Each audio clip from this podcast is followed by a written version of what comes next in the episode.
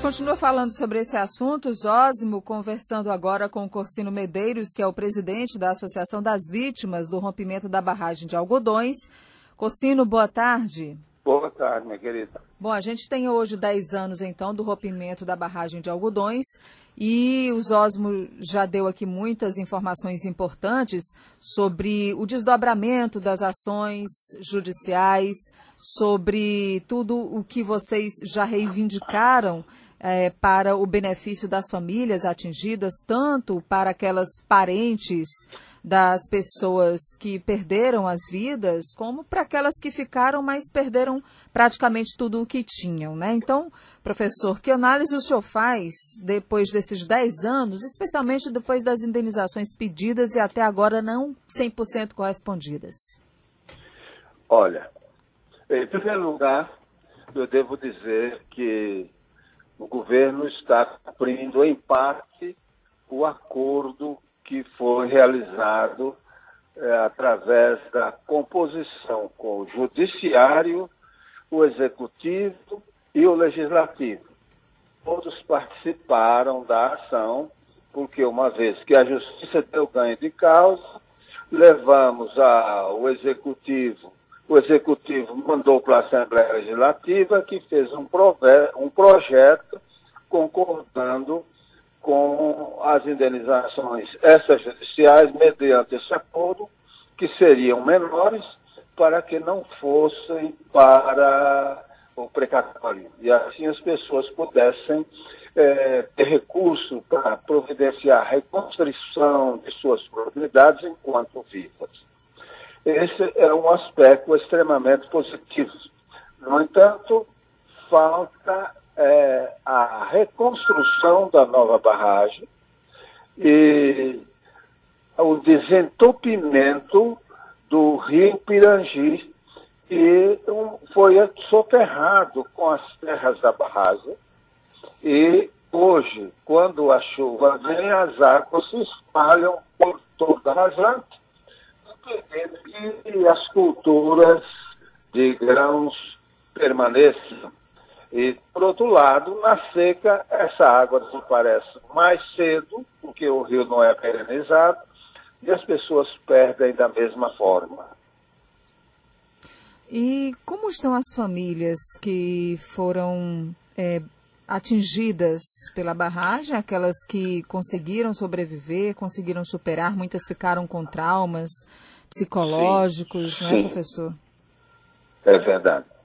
Olha, realmente essas mortes que ocorreram pós-terremoto, pós-tragédia, sobretudo os mais idosos, é, perderam a imunidade, foram cometidas doenças várias e morreram muitos nesse período. É, de um modo geral, eu posso dizer que as indenizações permitiram a reconstrução. É, muitas famílias vivem melhor do que antes. Melhor no sentido econômico, mas no sentido psicológico, social, não. Porque elas passaram a viver em vilas semelhantes a vilas da cidade.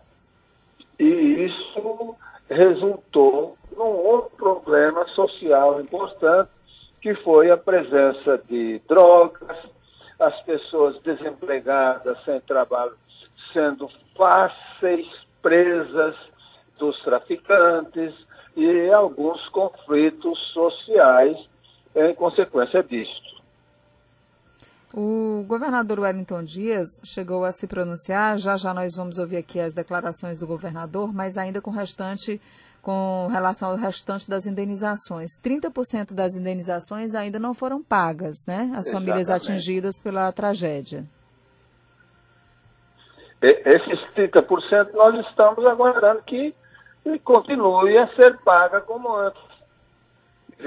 Vai ser com um atraso de dois meses, dois meses e pouco, mas ele tem vindo cumprindo o acordo normalmente. o valor, total, o valor total foi de quanto das indenizações e para quantas Olha, famílias? Tá, foram pagas até hoje 24 parcelas das 30 combinadas, faltando, portanto, apenas seis parcelas para terminar. Para quantas famílias? Para 970 famílias. 970 famílias, um total de quanto de indenização? Ah, no, de 60 milhões no total. Sim, sim. Agora faltam apenas essas parcelas finais. O governador já está anunciando agora para junho a liberação do restante do pagamento. Diga, Zózimo. Que Pro, ótimo. Professor Cossino, boa tarde. Boa é, tarde. Eu, eu estive nesse final de semana lá em Cocal acompanhando uma expedição cultural e conversei com algumas pessoas sobre a situação de algodões. E lá fui informado, inclusive, da missa de hoje pela manhã para lembrar as vítimas dessa tragédia.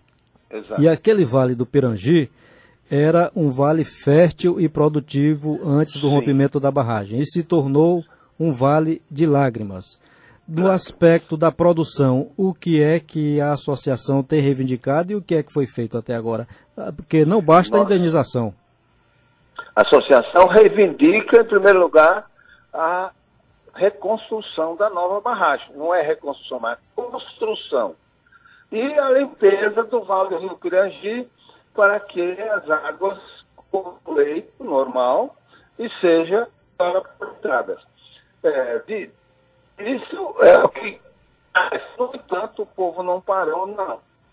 É, uma parte não há por produzir nada, por causa da barragem levaram o solo, ficando apenas um subsolo de pedras. Mas na outra parte, que foi aterrada com areia lavada, já se cultiva mandioca com algum trabalho, milho, feijão e etc.